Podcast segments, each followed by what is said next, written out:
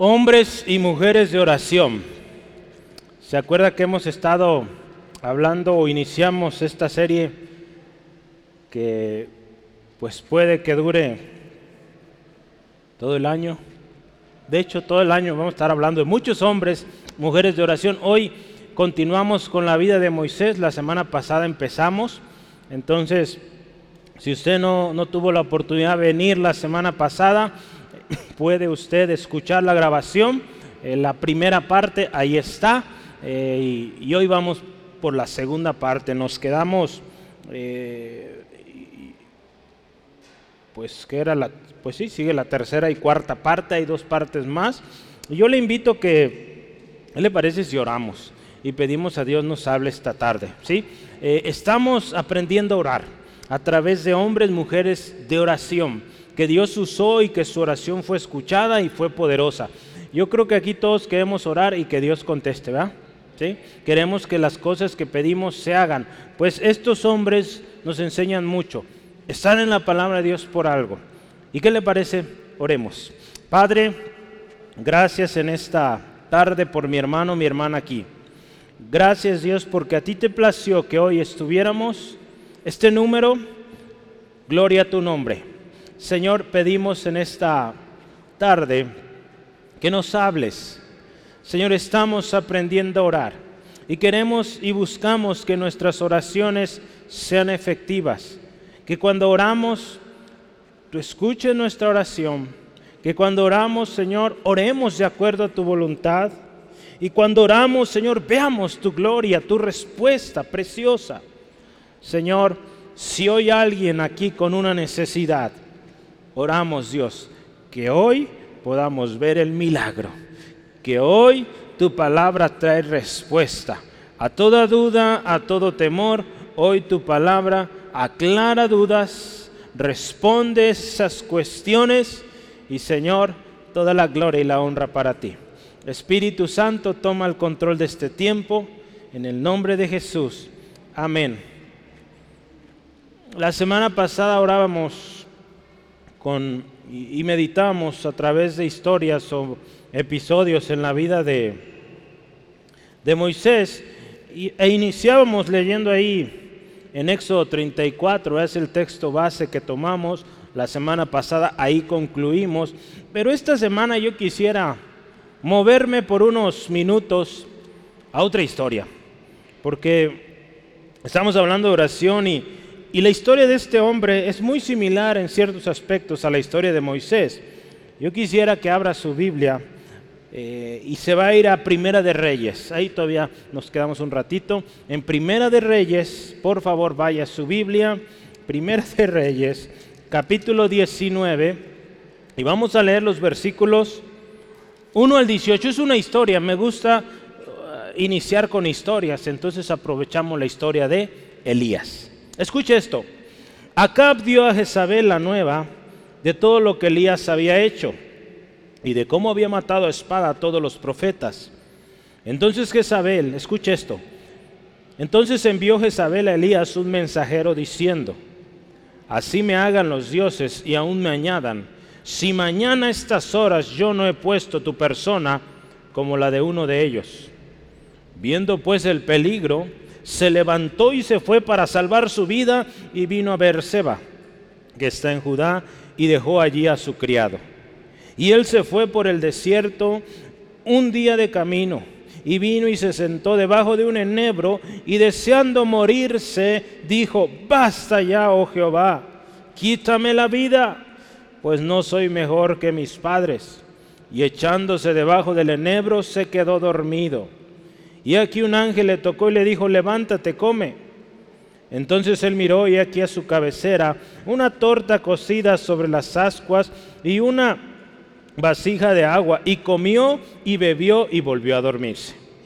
Y volviendo el ángel de Jehová la segunda vez, le tocó diciendo, levántate y come, porque el largo camino te resta. Se levantó pues y comió y bebió, y fortalecido con aquella comida, Caminó 40 días y 40 noches hasta Oreb, el monte de Dios, y allí se metió en una cueva donde pasó la noche. Y vino a él palabra de Jehová, el cual le dijo, ¿qué haces aquí, Elías? Él respondió, he sentido un vivo celo por Jehová, Dios de los ejércitos, porque los hijos de Israel han dejado tu pacto, han derribado tus altares y han matado a espada a tus profetas, y solo yo he quedado y me buscan para quitarme la vida. Él le dijo, sal fuera y ponte en el monte delante de Jehová. Y aquí Jehová que pasaba, y un grande y poderoso viento que rompía los montes y quebraba las peñas delante de Jehová, pero Jehová no estaba en el viento. Y tras el viento un terremoto, pero Jehová no estaba en el terremoto. Y tras el, el terremoto un fuego, pero Jehová no estaba en el fuego. Y tras el fuego un silbo apacible y delicado. Y cuando lo oyó Elías, cubrió su rostro con su manto y salió y se puso a la puerta de la cueva. Y aquí vino a él una voz diciendo, ¿qué haces aquí, Elías?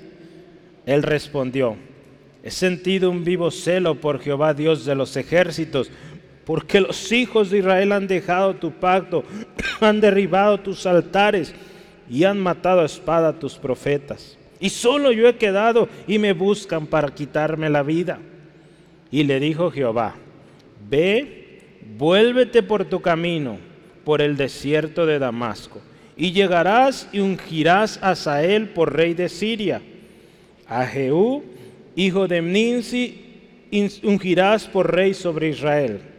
Y a Eliseo, hijo de Safat, de Abel Mejola, ungirás para que sea profeta en tu lugar.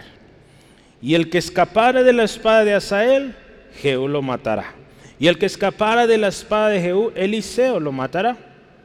Y yo haré que queden en Israel siete mil cuyas rodillas no se doblaron ante Baal y cuyas bocas no lo besaron. ¿Cuántos habían leído esta historia? Esta historia nos habla de Elías. Un capítulo antes, Elías ora porque venga la lluvia, ¿se acuerdan? en el 18. Cosas tremendas sucedieron ahí, poco antes de lo que eh, Elías hace ahí en el Monte Carmelo.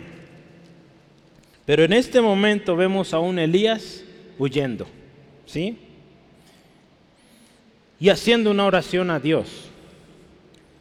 Yo tengo unas preguntas y, quiero que meditemos de esta historia. Usted puso mucha atención, la leyó conmigo, escuche esto. ¿Cuál es el perfil de un intercesor? De este intercesor del cual usted y yo estamos hablando hoy, del que oró porque viniera lluvia, del que oró porque fuego descendiera y consumiera el holocausto.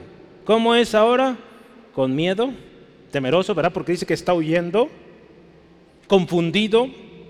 Ahí dice deseando morir, se siente solo.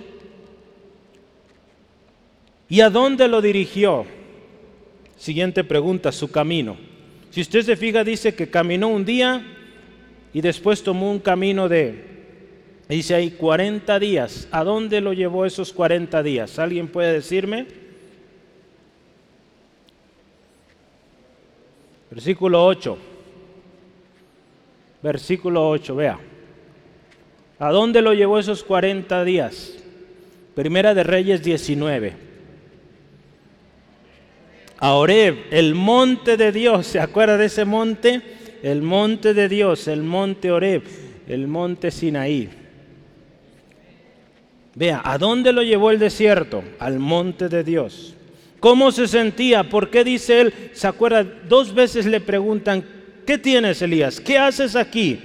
Y él dice, he tenido un fuerte celo por Dios, porque todos se han apartado, han destruido tus altares.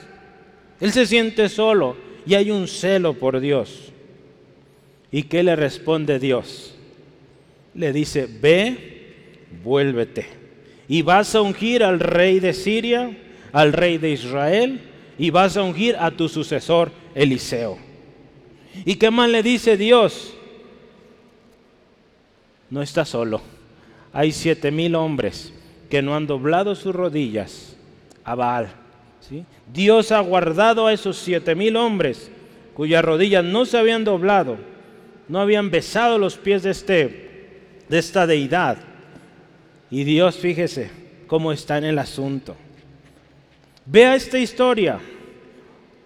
Si usted se da cuenta de algo, es la misma historia de Moisés, o al menos cómo vivía Moisés antes de ir al monte, con preguntas, temeroso, acá huyendo, ¿verdad? Hombres comunes, hombres como usted y como yo, pero que oraron a Dios, con preguntas, con dudas que Dios contestó. Y que una vez que Dios les dio palabra confirmada, caminaron en fe, lo creyeron y cosas tremendas hicieron. Si nos preguntamos, ¿dónde nos estaremos quedando nosotros? ¿Estamos yendo al monte de Dios para empezar a orar? Dios nos está dando palabras, las estamos o la estamos creyendo.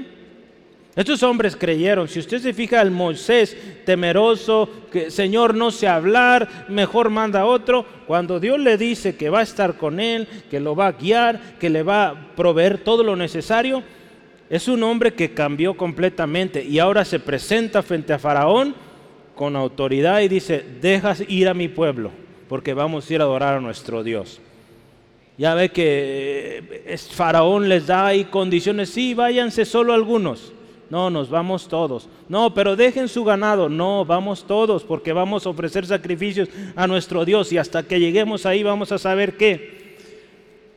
Al final de cuentas se fue todo el pueblo y se fue todo el ganado y también despojaron tremendo a Egipto de riquezas y tanta cosa. Pero considerando estas dos historias, yo quiero ahora hacerle una pregunta a usted. Bueno, de hecho tengo cinco preguntas. ¿sí? Medite, piense en un minuto. ¿Cómo se siente hoy? Quizás está triste, quizás está afligido, no sabe qué hacer, tiene que tomar una decisión, no sabe qué decidir. Piense cómo se siente hoy. Esa situación que hoy, 2 de abril del 2023, le aflige. Piense, hermano. Es un desierto. Imagine como Elías. Y le quiero preguntar lo siguiente. Ya pensó en esa situación, ¿verdad? ¿A dónde le está llevando ese desierto? ¿A los bancos? ¿A un consejero? ¿A una persona? ¿A más horas o eres horas extras en el trabajo? ¿A qué le está llevando ese desierto que hoy está viviendo? El desierto que vivía o por el cual pasó Elías le llevó al monte de Dios, lo llevó a la presencia de Dios. Nuestra aflicción nos está llevando a la presencia de Dios. ¿Cómo se siente, hermano? ¿Cuál está siendo el resultado de ese lugar o a quien está usted corriendo? ¿Cómo se siente ahora? Y ahora le quiero preguntar también, ¿qué le ha dicho Dios? Dios ha dado promesas. Lo más seguro es que usted ya tiene una promesa de Dios. ¿Qué le ha dicho? Acuérdese. Si no le ha dicho nada, vaya este libro y Él le va a decir qué hacer. Él le va a dar promesas, pero hay que ir ahí, a la palabra de Dios. ¿Sí? Entonces, ¿cómo se siente hoy? ¿Qué le ha dicho Dios? Si Dios le ha dicho espera, pues lo más sensato, lo más prudente es esperar. ¿sí? A los niños les enseñamos esto. Dios, eh, cuando les enseñamos sobre la oración, decimos, Dios nos da tres tipos de respuestas. Y bien fácil, ¿verdad? Les decimos, ¿han visto, conocen un semáforo? Sí. Verde, sí, ahí está la respuesta. Amarillo, espera. Sí, espera. Rojo, no. ¿Sí? Entonces quizá Dios te ha puesto un amarillo ahí, espera. Quizá ya te dio un rojo y estás aferrado y quieres eso. No es para tu bien, hermano, hermana. Aquí la última pregunta es, ¿qué vas a hacer, hermano? Si Dios ya te dio palabra, si estás orando, ¿qué vas a hacer? Si no estás orando, créeme, lo que yo te invito hagas, empieza a orar. ¿Sí? Hemos estado orando por familiares. Hemos estado orando por situaciones, dificultades en el hogar y Dios está obrando. Por provisión, Dios está obrando. Salvación en el hogar, Dios está restaurando. Dios lo puede hacer, hermano, en tu vida, en tu familia, pero necesitas, como estos hombres, como Elías, como Moisés, ir al monte de Dios, ir a orar. El monte de Dios nos habla del lugar donde está la presencia de Dios. Entonces, si usted y yo estamos hoy en una tribulación tremenda, vayamos al monte, vayamos a la presencia de Dios. Hoy usted y yo tenemos libre acceso al monte de Dios. En el pasado solo unos cuantos podían entrar ahí en el tabernáculo. Hoy usted y yo podemos. Tenemos libre entrada. ¿Sí? Entonces yo le invito, hermanos, de este lugar salgamos con un compromiso de estar ahí en el monte de Dios. Moisés, cada vez que subía a ese lugar, recibía palabra poderosa, eh, su rostro lo reflejaba y el pueblo era bendecido. Lo triste es que el pueblo nunca subió al monte, mandaban a, Moisés, decía, ve tú. Qué triste, ¿verdad? Imagínense todos allá arriba en el monte, qué tremenda fiesta en la presencia de Dios. Pero preferían que fuera otro. Hermanos, yo le invito, no diga que el pastor vaya o que el hermano vaya, yo o mi esposo vaya. No, todos vamos, hermanos. ¿Cómo ve? Todos podemos ir al monte de Dios, a la presencia de Dios, y ahí ser refrescados, fortalecidos. Moisés entendió esto, y cada vez que él enfrentaba una situación difícil, al monte. Cada vez que el pueblo se empezaba a quejar, al monte otra vez, a la presencia de Dios. Porque ahí él encontraba alivio, porque el problema que tenía era tremendo. Millones de gentes ahí, imagínese. Usted, hermano, hermana, que tiene cuatro o cinco hijos, qué difícil ha de ser, ¿verdad? Imagínese cientos de miles de personas ahí, todos quejándose por una cosa, por otra. No es algo fácil, pero este hombre sabía dónde correr. Sí, yo quiero que hoy vayamos a la historia ahí en Éxodo 32. ¿Verdad? La semana pasada vimos eh, ya primero los inicios de un intercesor, vimos cómo era Moisés, su perfil, vimos también intercediendo por otros, ¿sí? No, de hecho antes de eso hablamos de subiendo al monte, ¿sí? Y ahora sí, intercediendo por otros. Eso eh, nos quedamos y vamos a meditar esta historia. Abra su Biblia ahí en Éxodo 32 y vamos a ver estos episodios. Yo le dije trataré de no darle muchos versículos para que anote eh, los detalles que vamos a analizar texto por texto.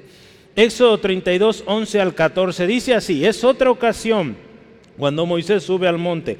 Entonces Moisés oró en presencia de Jehová, su Dios, y dijo, oh Jehová, ¿por qué se encenderá tu furor contra tu pueblo que tú sacaste de la tierra de Egipto con gran poder y con mano fuerte? Porque han de saber o de hablar los egipcios diciendo, para mal los sacó, para matarlos en los montes y para raerlos de sobre la faz de la tierra? Vuélvete del ardor de tu ira y arrepiéntete de este mal contra tu pueblo. Acuérdate de Abraham, de Isaac, de Israel, tus siervos, a los cuales has jurado por ti mismo y les has dicho, yo multiplicaré vuestra descendencia como las estrellas del cielo y daré a vuestra descendencia toda esta tierra de que he hablado y la tomará por heredad para siempre. Entonces Jehová escuche, se arrepintió del mal que dijo que había de ser a su pueblo. Esta historia se encuentra aquí. Dios está molesto por lo que hicieron el pueblo de Israel. Moisés está en el monte y el pueblo se empieza a desesperar. Y dice, Moisés no baja, no baja del monte, ¿sabes qué? Aarón, haz algo. ¿Sí? Y ahorita vamos a ver un detalle, pero fíjese, es algo bien interesante. La historia nos dice que Moisés estuvo ahí en este monte 40 días y 40 noches. ¿sí? El número 40 en la Biblia nos habla de prueba nos habla de un cambio, ¿sí? Si usted se fija, el diluvio fueron 40 días, ¿sí? 40 días. Si usted recuerda, Moisés, estamos hablando de él, yo he hablado de los tres cuarentas, ¿sí? ¿Cómo es esto? Tres cuarentas. Vivió 40 años en Egipto, se preparó, digamos, académicamente en las mejores escuelas quiso liberar al pueblo con su conocimiento, fracasó, Dios lo lleva 40 años al desierto. ¿sí? A los 80 años Dios se presenta y le dice, te voy a usar, ve a liberar a mi pueblo. Pasan otros 40 años en el desierto junto con el pueblo para entrar a la tierra prometida. Entonces vea, Dios, este número nos habla de mucho, prueba, cambio, el pueblo de Israel pasó 40 años en el desierto. Los 12 espías, 40 días estuvieron en la tierra y vinieron. Elías en su camino al Oreb, 40 días. ¿Sí? Jesús, después de ser bautizado, 40 días en el desierto, donde fue tentado.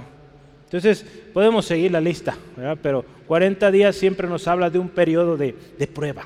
¿sí? Habían pasado 40 días y Moisés no regresa. Moisés está en el monte y el pueblo comienza a desesperarse. Como consecuencia de esto, el pueblo dice, ¿sabes, Aarón, Moisés no vuelve? ¿Y sabe qué hicieron? Cometieron la peor traición en contra del Dios que los había sacado de Egipto. ¿Por qué digo esto? Construyeron o hicieron un becerro de oro y lo adoraron.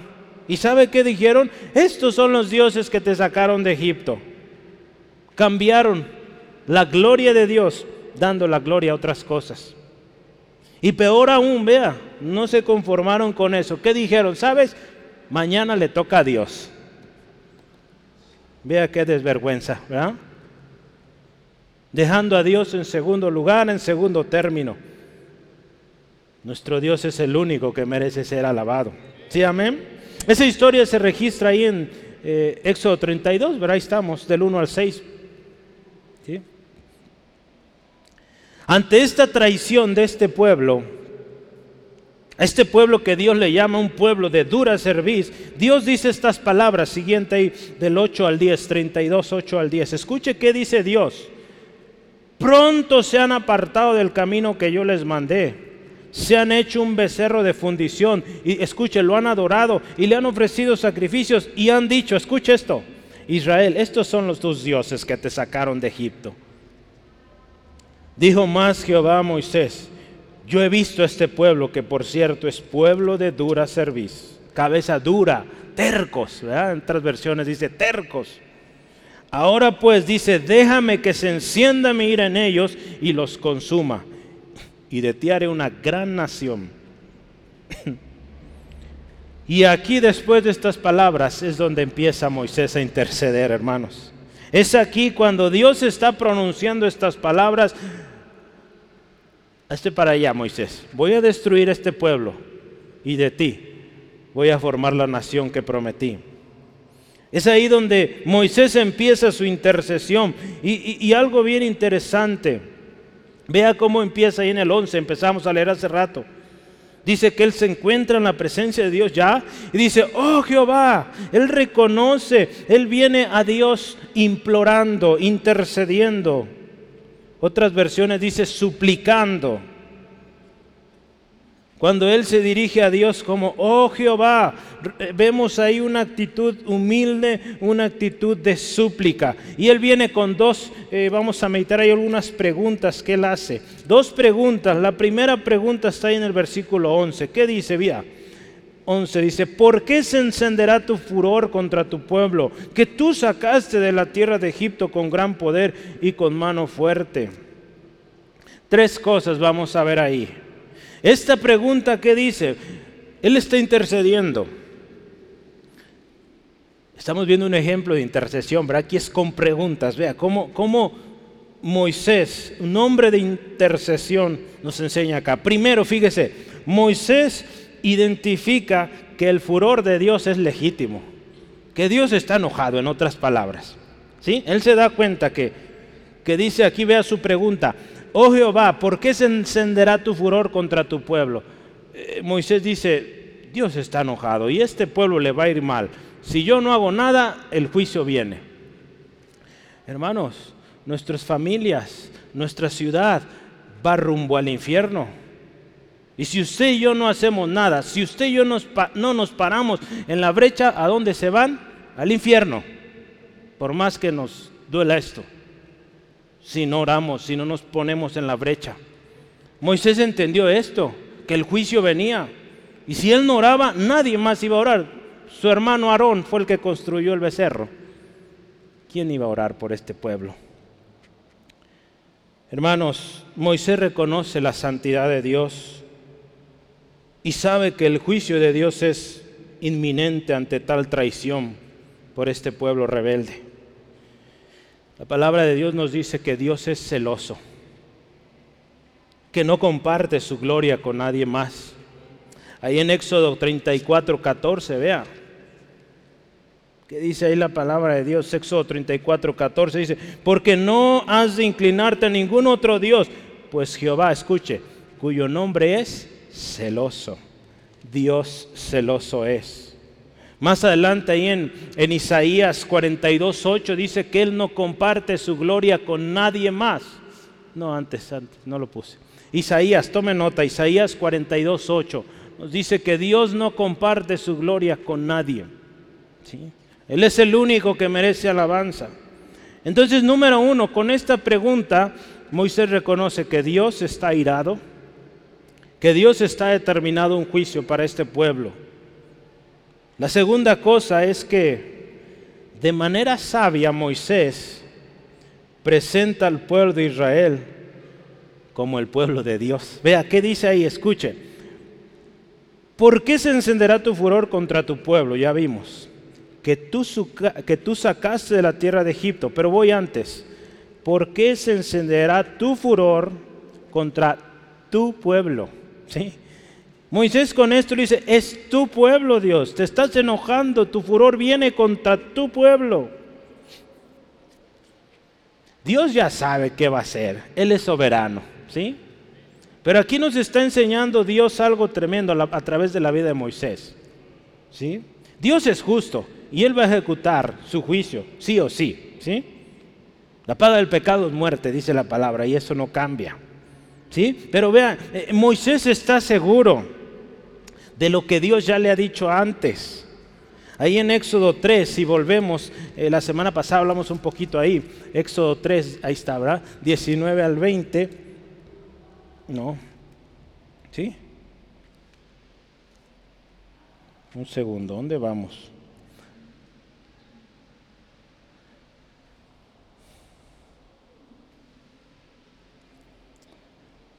¿Cuántos dicen gloria a Dios? No se me ha ido, ¿verdad?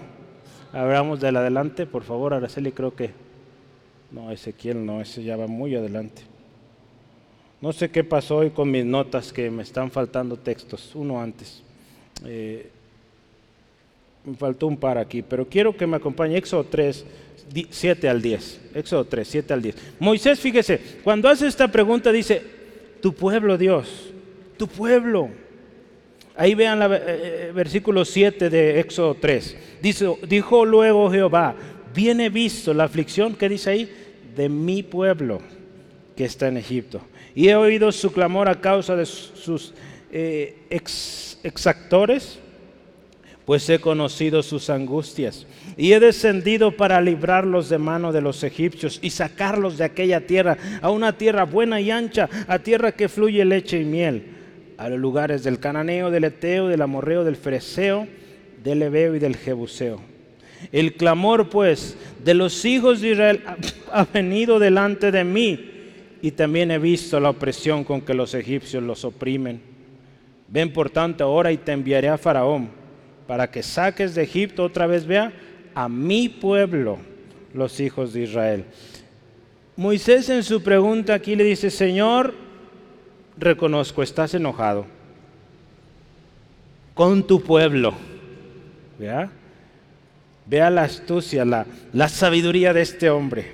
Eh, y, y, él recuerda lo que Dios ha dicho antes, porque Dios prometió que iba a sacar a su pueblo. No le dijo, voy a sacar a tu pueblo, Moisés. No, Dios dice, mi pueblo. ¿Sí? La tercera cosa es que, y es esencial, hermano, que en toda oración, cuando usted y yo elevemos al Señor, reconozcamos que nuestro Dios es poderoso, que nuestro Dios es grande. ¿Sí? Porque ¿qué dice ahí nuestra, nuestra pregunta? Volvemos ahí al versículo 11. Dice, estamos en el 33, 11, no, 32, 11, ¿verdad? Dice así, ¿por qué se encenderá tu furor contra tu pueblo que tú sacaste de la tierra de Egipto con grande poder y con mano fuerte? ¿Sí? Otra vez vea, con mano fuerte. Eh, Moisés reconoce y él se acuerda, ahí en Éxodo 3, 19 al 20, Dios dice, con brazo, con mano fuerte los voy a sacar.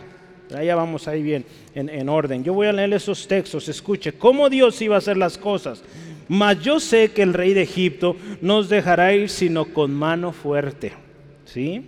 Pero yo extenderé mi mano y heriré a Egipto con todas mis maravillas que haré en él, y entonces os dejará ir. Moisés cada vez que él eh, da un enunciado, su sus preguntas, eh, sus palabras van cargadas de la palabra de Dios. Por eso yo le animo, cuando oremos, oremos la palabra de Dios. Señor, tú has dicho esto. Tu palabra dice esto, esto y esto. Señor, obra de acuerdo a ello. Y Dios obra. Porque qué mejor manera de orar que orar con las promesas de Dios. Y Moisés aquí está orando, intercediendo. Acuérdese, está intercediendo por un pueblo que si él no ora, viene el juicio. Entonces él está diciendo, Dios, sé que estás enojado con tu pueblo, un pueblo que tú dijiste que ibas a sacar con mano fuerte, mano poderosa. Esa es su primera pregunta. La segunda pregunta la vemos ahí en el versículo 12. Dice, ¿por qué han de hablar los egipcios diciendo, para mal los sacó, para matarlos en los montes y para raerlos de sobre la faz de la tierra? Fíjese, esta pregunta habla y aclama al Dios Santo, al soberano. Él considera que si Dios ejecuta este juicio, los egipcios hablarán mal en contra del nombre de Dios. Y sabe que hermanos, el nombre de Dios es santo. El nombre de Dios es santo y Dios se asegura de que esto quede claro a todo hombre, a toda mujer. Ahora sí, Ezequiel 20, 13 al 14. Vaya conmigo, por favor. Ezequiel 20, 13 al 14. Dios es santo y su nombre es santo. Dice así la palabra de Dios, más se rebeló contra mí la casa de Israel en el desierto. No anduvieron en mis estatutos, escuche, ya lo vimos, y desecharon mis decretos, por los cuales el hombre por los cuales el hombre que los cumpliere vivirá. Y mis días de reposo profanaron en gran manera. Dije por tanto que derramaría sobre ellos mi ira en el desierto para exterminarlos. Pero escuche esto, pero actué a causa de mi nombre, para que no se infamase a la vista de las naciones ante cuyos ojos los había sacado. Dios está diciendo, este pueblo se ha revelado tremendo mi nombre no va a ser blasfemado por culpa de estos. Dios tiene que obrar ahí, hermanos. El apóstol Pablo en una ocasión, él habla ahí en Romanos 2, 23 al 24, y él dice que el nombre de Dios muchas veces es blasfemado entre los gentiles o la gente que no conoce a Cristo, porque aquellos que dicen conocer a Dios, ahí habla de los que hablaban de la ley y de seguir la ley, Dice, la gente habla mal de mí porque esta gente dice que cumplan la ley y no la cumplen. ¿Sí? Entonces, Dios es santo, hermanos. En una ocasión también ahí en Primera de Samuel nos habla del sacerdote Elí. Este sacerdote no honró a Dios. Dice la historia ahí que él honró más a sus hijos. Por tanto, el juicio vino sobre sus hijos y sobre él mismo. Y Dios dice estas palabras, Yo honraré a los que me honran y los que me desprecian serán tenidos en poco. Dios está siendo justo, justo con este juicio que viene sobre Israel, porque han ofendido al Señor, se han ido en pos de otros dioses. Entonces fíjese, esta pregunta de Moisés que dice, Señor, ¿por qué han de hablar los egipcios? Van a decir que los sacaste para matarlos. Él no está justificando al pueblo, sino más bien busca esto, que el nombre del Señor siga siendo santo, que el nombre de Dios siga siendo glorificado. Nuestra intercesión, hermanos, tiene que ser así. Señor, que tu nombre siga siendo glorificado. A través de esta petición, de esta oración, de este clamor, Dios, que al final de todo tu nombre sea exaltado. Y que la gente a mi alrededor, vecinos, familia, puedan decir, Dios existe, Dios es real, Dios es grande. Sí, entonces por eso él oraba así y por eso estas preguntas. No era eh, que estaba cuestionando, ¿verdad? Podemos decir, pues, está cuestionando a Dios. No, sus preguntas tenían ahí grandes verdades. Dios, tú eres grande, tu nombre es santo, tu nombre es sobre todo nombre. ¿Cómo han de hablar mal de ti los pueblos, las naciones? Si usted y yo continuamos en el versículo, le dice, vuélvete del ardor de tu ira y arrepiéntete de este mal contra tu pueblo. Si se fija, no es una orden, como a veces ¿verdad? Se, se quiere hacer o indicar, declara, eh, ordena y esto. No, dice, Señor, acuérdese, al principio vimos, está implorando. Señor, ten misericordia, en otras palabras, vuélvete de ese ardor. Acuérdate. Versículo 13 y 14 dice, acuérdate de Abraham, de Isaac, de Israel, tus siervos. Tú diste una promesa, hiciste un juramento. Moisés le recuerda las promesas que Dios había hecho a estos hombres. Sí, ahí en Éxodo 3:6 lo recuerda también, ¿sí? Hermanos, usted y yo cuando venimos delante de Dios intercediendo, si usted está orando por sus hijos, asegúrese de ir con las promesas de Dios. Ir, llevar la palabra de Dios y decir, Señor, tu palabra dice esto de mis hijos, que serán enseñados por ti, que yo he creído y mis hijos serán salvos. Hay tantas promesas que Dios da ahí para su familia. Que herencia tuya son los hijos, Señor, tú das cosas buenas obra en estos hijos. Vaya con esas promesas, hermano, y crea, Dios va a contestar. Porque las promesas están ahí, hermanos, y van a ser muy útiles. Yo creo que ahora puede ver por qué se necesita leer la Biblia. Por eso insiste el hermano, ve, cada año, lea su Biblia, lea su Biblia. Y pues hasta que el Señor me conceda lo seguiré diciendo. Léala, lea la palabra, porque ahí usted va a encontrar promesas, eh, palabra de ánimo, palabra aún de exhortación también, como hoy. Nosotros necesitamos saber bien también quiénes somos y quiénes somos en Cristo. Moisés se identifica con su pueblo, al final pues es parte del pueblo. Él no es egoísta y dice, Señor, sí, dales porque todos modos ya me han hecho enojar mucho. No, Él intercede por ellos. ¿Sí? Ante esta intercesión, hermanos, la respuesta de Dios es, ve ahí versículo 14. Entonces Jehová se arrepintió del mal que dijo que había de hacer a su pueblo. ¿Sí? Más adelante la intercesión de Moisés llega a este punto. esa intercesión continuó y llega al punto de que Moisés dice, Señor, pongo mi vida. Ahí en Éxodo 32, 32, vea, rápidamente dice, Éxodo 32, 32, ¿sí es? A ver, vamos a ver. Así es.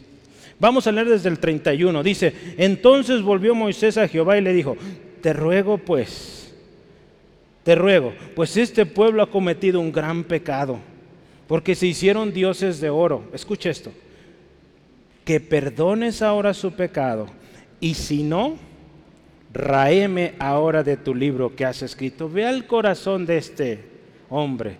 Señor, quítame de tu libro, pero perdona a este pueblo. ¿Hasta qué punto está llegando nuestra intercesión delante de Dios? Pablo oraba muy similar. Está haciendo nuestra intercesión de tal manera que Dios se ha movido a misericordia. Yo le decía hace rato, el mundo a nuestro alrededor se pierde y entre ellos mucha familia que amamos. Y no hay quien interceda por ellos. Créame, si usted no ora, los del mundo no van a orar por ellos.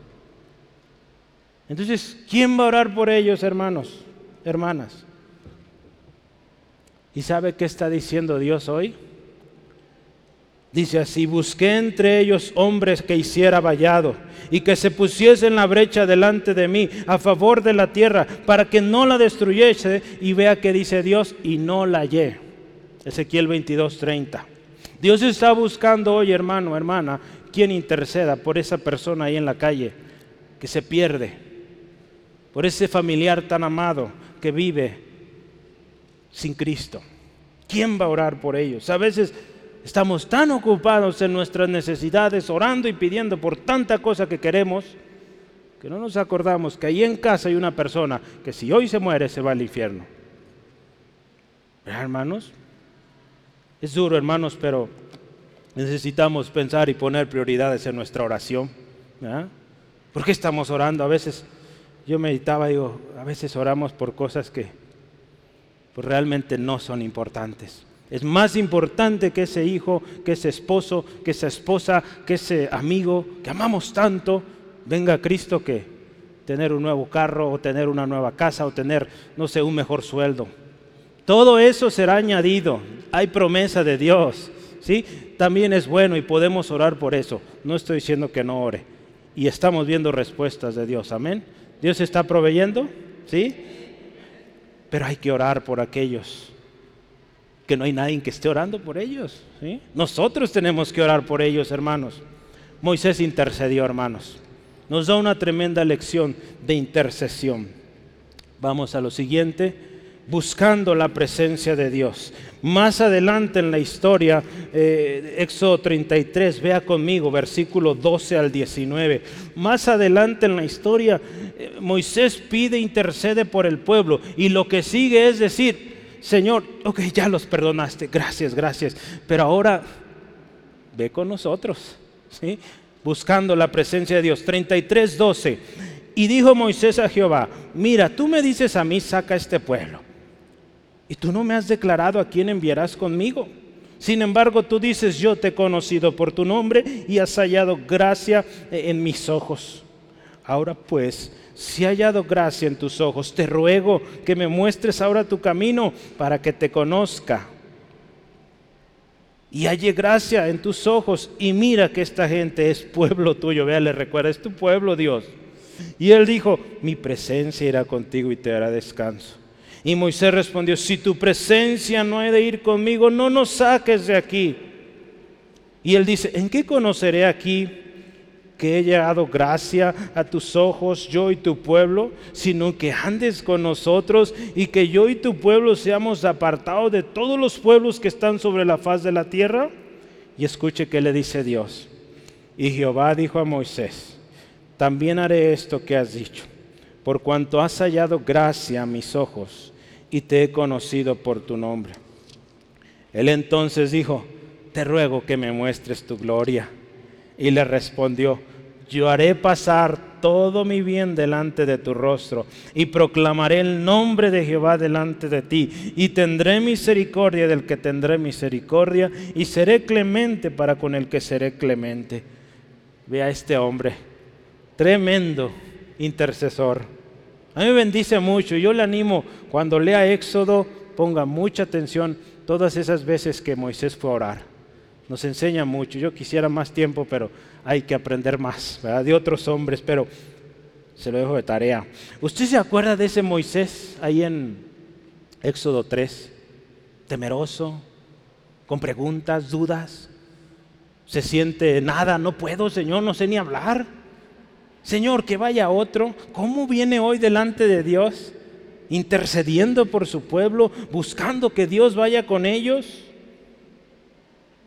Sin duda, hermanos, la duda, el temor, ahí va a estar. Pero si usted y yo vamos al correcto, a Dios, Él nos va a responder. Moisés se da cuenta de, de que tiene una gran tarea aquí. Tiene que meter a este pueblo a la tierra prometida, un pueblo grandísimo.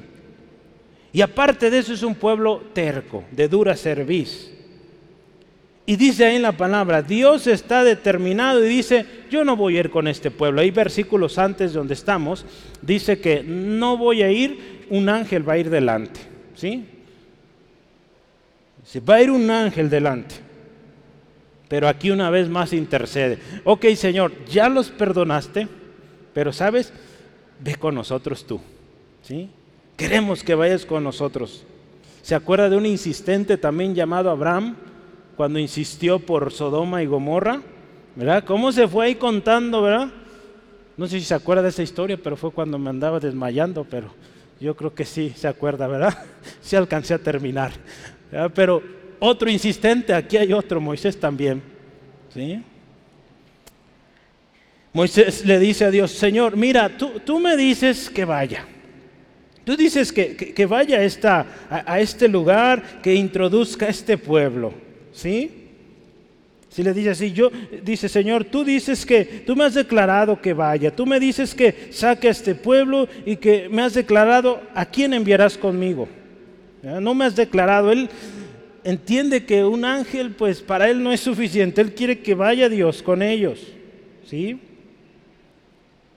Cuando Moisés se entera de que Dios dice, va a ir otro, ahí en el versículo 2 lo puede ver, Moisés se siente una vez más incapaz de hacer la tarea y dice, Señor, yo quiero que tú vayas conmigo. Él está en el monte orando y, fíjese qué le dice Moisés al Señor, te ruego que muestres ahora tu camino para que te conozca y halle gracia en tus ojos. Esto también tenemos que orar, hermanos, rogar a Dios, Señor, muéstrame tu camino. Hay veces que lo hemos dicho, nuestra oración no va de acuerdo a la voluntad de Dios, Santiago lo dice, y por eso nos recibimos. Y ve a Moisés aquí también, él diciendo, Señor, muéstrame tu camino para que yo halle gracia ante ti. Ahí en Salmo 25, versículo 4 y 5, vea qué dice este salmista. Salmista David dice, muéstrame, oh Jehová, tus caminos, enséñame tus sendas, encamíname en tu verdad y enséñame porque tú eres el Dios de mi salvación, en ti esperado todo el día. Qué importante que usted y yo acudamos a este Dios de nuestra salvación, porque si Él nos salvó, Él nos puede enseñar cómo llegar al destino final, a su presencia. ¿Sí? Entonces aquí el salmista reconoce esto y dice, yo voy al Dios que me salvó, no voy a andar buscando aquí y allá, voy al primero, al que me salvó. La oración de Moisés busca que sea Dios quien le indique el camino. Él está bien seguro de que si Dios le dice cómo, dónde, la cosa es segura. ¿Sí? Él pide la presencia de Dios con él. A esta primera intervención, ¿qué le dice Dios? Mi presencia irá contigo y te daré descanso. ¿Sí? Y la parte central de esta oración es cuando Él dice, Señor, si tu presencia no va conmigo, no nos saques de aquí. Ahí versículo 15 y 16. Esto es lo central, porque Él se está poniendo en la brecha y, Él no está diciendo conmigo solamente, porque ya hemos visto que está pidiendo por el pueblo. ¿Sí? Entonces el hecho de que Moisés diga que vayas conmigo significa con nosotros. Él ya ya es un hecho. Él está intercediendo por el pueblo. La nueva versión internacional dice así, escuche, si no vienes con nosotros, ¿cómo vamos a saber tu pueblo y yo que contamos con tu favor? ¿En qué seríamos diferentes a los demás pueblos de Israel? ¿Sí? Perdón, entre los demás pueblos de la tierra. Porque Él dice, ok Dios, tú dices, mandas un ángel. Pero ¿cómo vamos a nosotros estar seguros de que vas con nosotros si tú mismo no vas con nosotros? Vamos a terminar siendo como los demás pueblos si tú no vas con nosotros. Hermanos, cuando nosotros caminemos, cuando hagamos planes, oremos así, Señor, que tu presencia vaya conmigo. Aquí Moisés está buscando la presencia de Dios con él, ¿sí? Porque si Dios está con usted, hermano, hermana, vamos a llegar a la meta. Vamos a meter a nuestra familia en la tierra prometida, ¿sí? Su familia entera va a llegar a los pies de Cristo cuando usted y yo aseguramos que la presencia de Dios está con nosotros. ¿sí? Las respuestas de Dios, hermanos, ante tales preguntas, cuestiones, siempre serán satisfactorias. Dios nunca nos deja con duda. Porque ¿qué le dice Dios primero? Mira, está bien, has hallado gracia en mis ojos, te he conocido por tu nombre, ¿sí? y voy a hacer lo que dices. Voy a ir con ustedes. Gloria a Dios, fíjese. ¿Y qué mal le dice Dios? Eh, porque Moisés es un hombre, ya vimos, curioso, que no se queda ahí, que él busca más y más, ¿verdad? Cuando vio esa zarza ardiendo allá en el monte, dice, yo aquí no me quedo, yo voy a ver qué está pasando allá. No dice, mañana a ver qué pasa y voy. No, él dice, voy. Y ahí está. Acá también, fíjese, Dios ya le dijo que él va a ir con él. Él le confirma y le dice, sí, tú has hallado gracia en mis ojos, te he nombrado, te he conocido por tu nombre, Moisés, voy contigo. ¿Y sabe qué le dice Moisés? Ve ahí el versículo 18. Él entonces dijo, no le hizo como Abraham, pero casi igual, ¿verdad? Señor, pues ya que estamos aquí, muéstrame tu gloria. ¿Sí? ¿Se acuerda de otro nombre que otro hombre, perdón, llamado Gedeón, que también pedía confirmaciones? Moisés también. No es malo hacer esto, no es malo, hermanos. Usted eh, está orando a Dios y empieza a ver indicios como respuesta de Dios. Dígale, Señor, confírmalo, ya sea a través de tu palabra o ponga señales y Dios las contesta. Aquí en la iglesia, yo en lo personal, hemos orado por cosas y, y, pedimos confirmación de Dios. Señor, si es tu voluntad, que las cosas sucedan de esta manera, conforme a tu propósito. Abre puertas. Está esta puerta, ¿cómo ves? Si es tu voluntad, que se siga abierta, si no, se cierre. Se han cerrado muchas y otras se han abierto más grandes y gloria a Dios, pues ahí es, ¿verdad?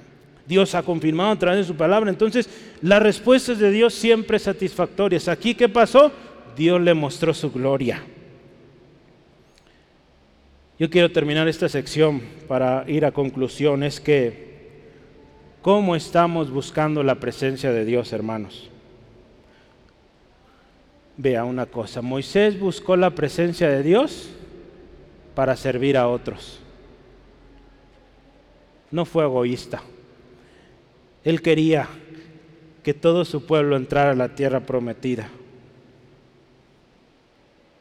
Lo hizo con intercesión.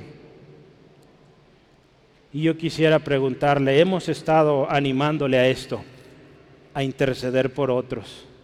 ¿Estamos intercediendo por otros hermanos? ¿Estamos intercediendo por aquellos que viven sin Cristo?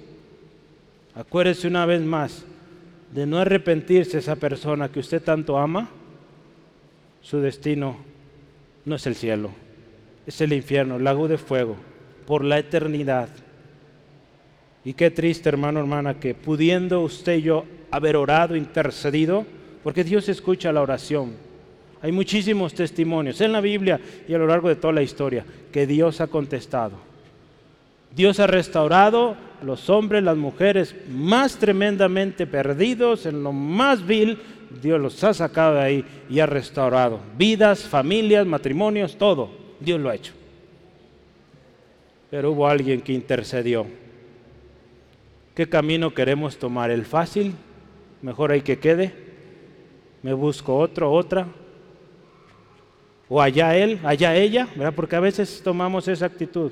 Yo ya los enseñé y pues ellos sabrán lo que hacen.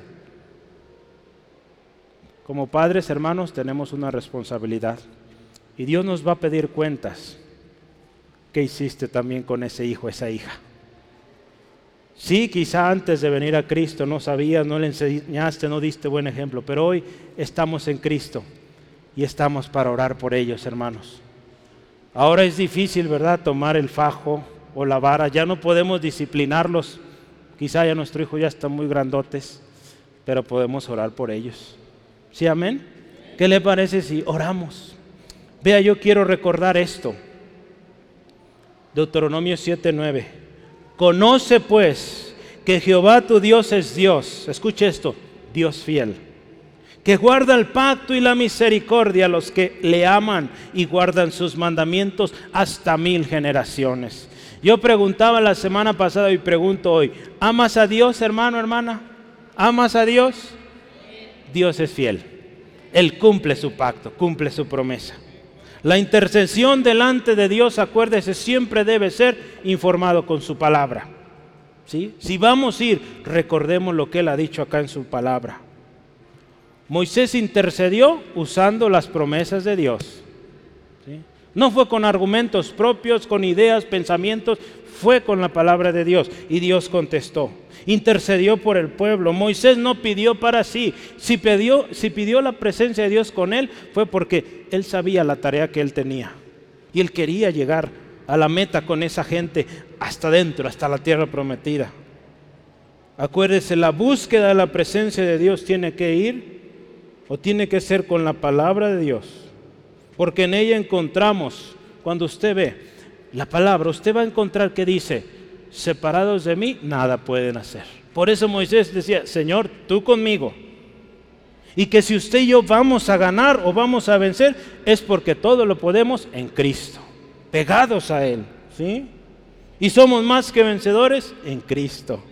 ¿sí? Y si Dios con nosotros, ¿quién contra nosotros? Cuando oramos así, Dios promete que estará con nosotros. Nos confirmará, nos mostrará su gloria.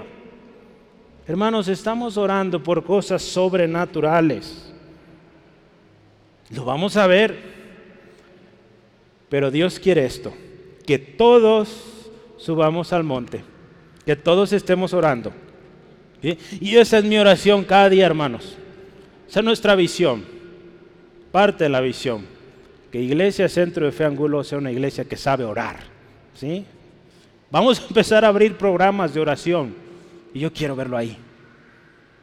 Porque yo quiero que usted y yo entremos a ese reposo que Dios tiene para nosotros. Entremos a esa tierra prometida que Él tiene para nosotros. Y no solito, solita, con su gente.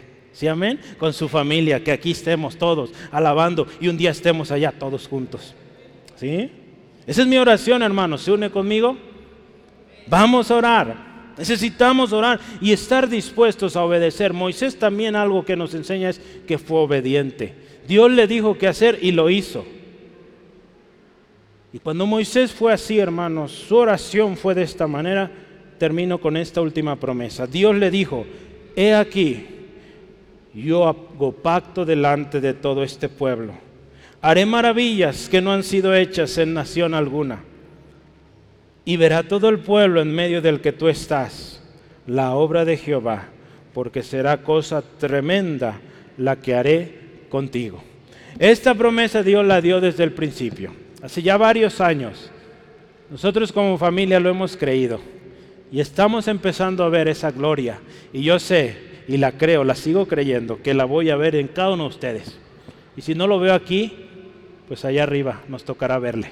¿sí? Entonces esa es mi oración. Los hombres de fe lo creyeron, hermano, y Dios cumplió. ¿sí? Entonces yo lo creo. ¿sí? Entonces, ¿qué le parece si, si oramos esta tarde? Y hay que ser agradecidos. Demos gracias a Dios porque esta palabra es para usted, para mí. Nos bendice y nos enseña hoy cómo interceder, cómo orar, cómo buscar la presencia de Dios. No es a través de emociones, ¿verdad? Como a veces parecieran las cosas que nos quieren vender en los medios. Eso no es la presencia de Dios. Vean la presencia de Dios lo que causa, un quebrantamiento. Vean lo que causa la presencia de Dios. Una humillación delante de Dios, pidiendo misericordia, intercediendo. Esa es la presencia de Dios. Y nos vemos tal cual somos, incapaces,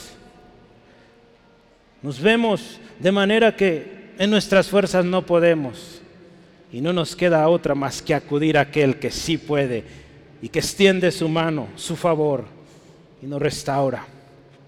Oh Dios, hoy te damos gracias por tu palabra viva, palabra poderosa, hermosa. Señor, hoy creemos que, Señor, tu palabra, Señor, se sigue confirmando y que nos llamas a orar. Señor, hoy te pedimos perdón por esas veces que hemos dejado orar. Porque tú has dicho, ¿quién se para en la brecha? Y a veces hemos preferido ver un programa. Hemos preferido no atender a esas peticiones. Hemos preferido ir, voltear a otro lado.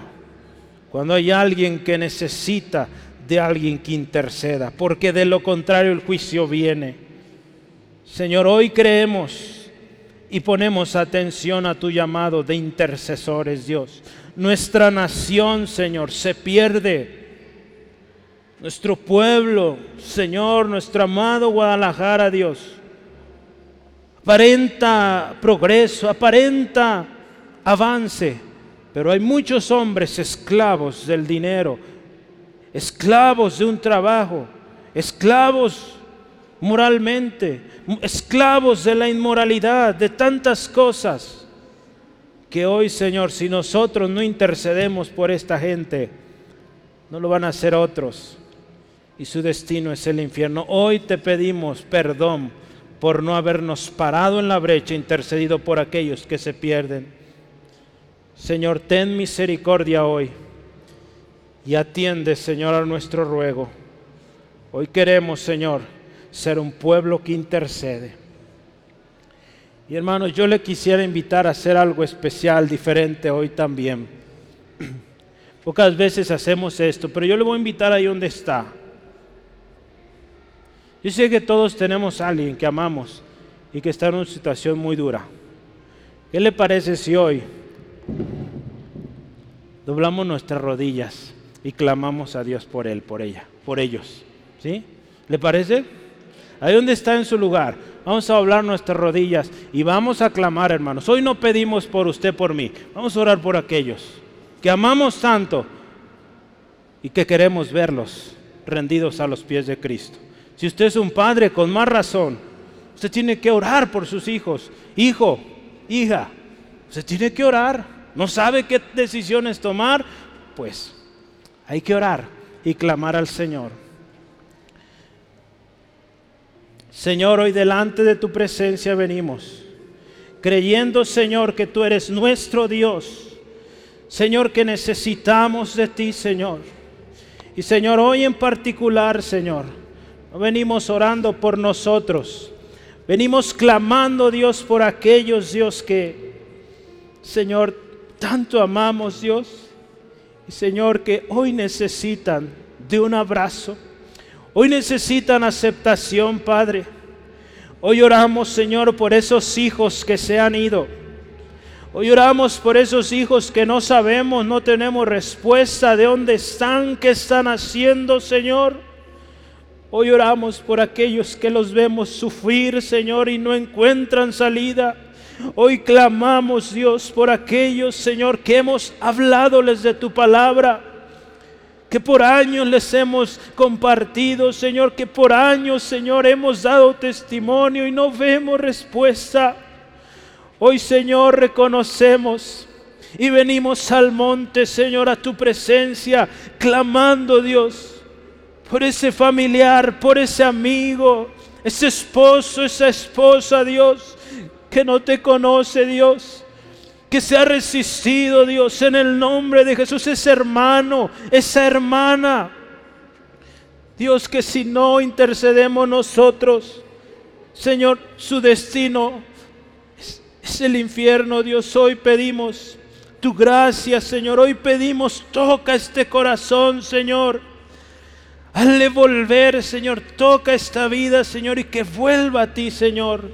Que no se sienta a gusto ahí donde está, Señor. Hoy oramos, Padre, por todas esas personas que han entrado por estas puertas, Señor. Hoy oramos, Señor, por cada persona que ha pisado este lugar y pedimos tu misericordia. Hoy, Señor, oramos, Señor, por todos aquellos hermanos que hoy no están aquí Señor, que quizás están desanimados, están tristes, Señor, están quizá ofendidos. Hoy, Señor, pedimos tu misericordia, Dios, tu abrazo. Señor, tu gracia sobre ellos, Dios. Pedimos, Señor, obra, Dios. Haz volver estos corazones a ti, Señor. Señor, hoy clamamos, Señor, suplicamos, Dios. Señor, por estas almas, Dios, que te necesitan. Hoy nos paramos delante de tu presencia en el monte, Señor, ahí donde estás tú. Señor, pidiendo por aquellos que hoy no pueden estar aquí, que no están aquí, Señor. Hoy intercedemos por nuestros hermanos enfermos.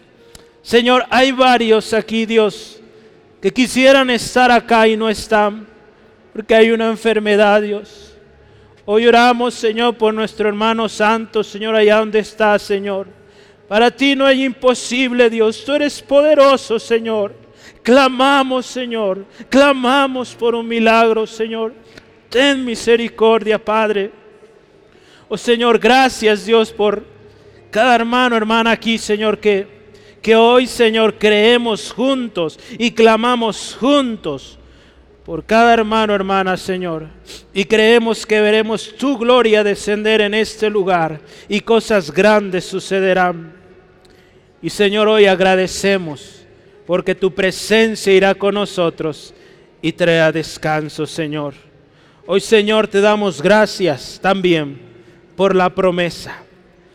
Por la promesa, Dios de maravillas. Hermanos, demos gracias. Si usted ya intercedió, presentó a Dios su caso, dele gracias. Dígale gracias Dios porque tu presencia va conmigo y con mi familia. Gracias Dios porque tú harás maravillas que no se han hecho en toda la tierra, que no se han visto en nación alguna, porque será cosa tremenda la que tú harás, Señor. Cosas grandes, sobrenaturales. Gracias Dios. En medio de este desierto, gracias porque hoy me lleva a tu presencia y cada vez que me encuentro en desierto, corro a ti, corro a tu presencia, porque ahí hay plenitud de gozo, ahí hay paz, ahí hay promesa, ahí está nuestro Padre Celestial.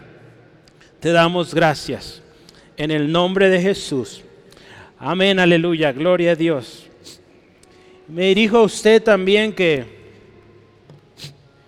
necesita hoy de un Salvador. Cristo es la, la opción única para usted. Has buscado muchas opciones cómo salir de esto. Cristo es la respuesta. Y yo quiero decirte, Cristo pagó en la cruz para que tú no vivas como estás viviendo ahora. Si hoy tú quieres una vida nueva, ven a Jesús. Quizá tengas muchos años y no estás a gusto con la vida que llevas. Estás atendiendo la iglesia por muchos años y dices, yo no veo cambio en mi vida. Todo eso que dicen yo no lo he vivido. Te invito, ven a Jesús hoy. Hoy puede ser el día genuino para ti. Y dile así a Jesús, si tú lo anhelas con todo tu corazón, dile, Jesús te necesito. Hoy yo reconozco que mis esfuerzos no han sido suficientes para alcanzar la paz que busco. Yo reconozco que te necesito a ti, Jesús. Y reconozco ahora que soy pecador, que mi pecado no permite que yo avance. Hoy Dios te pido perdón de todos mis pecados. Me arrepiento de ello. Y hoy escucho el llamado de venir a ti, Jesús. Jesús, sé mi Señor, mi único y suficiente Salvador personal y de ahora en adelante yo quiero vivir para ti. Voy a obedecerte y seguir tu propósito. Lo pido en el nombre de Jesús. Amén, amén. Gloria a Dios. De lo contrario, pues Dios les bendiga. Nos vemos. Si va a salir de viaje, pues buen viaje. Disfrute sus vacaciones y nos vemos las próximas semanas.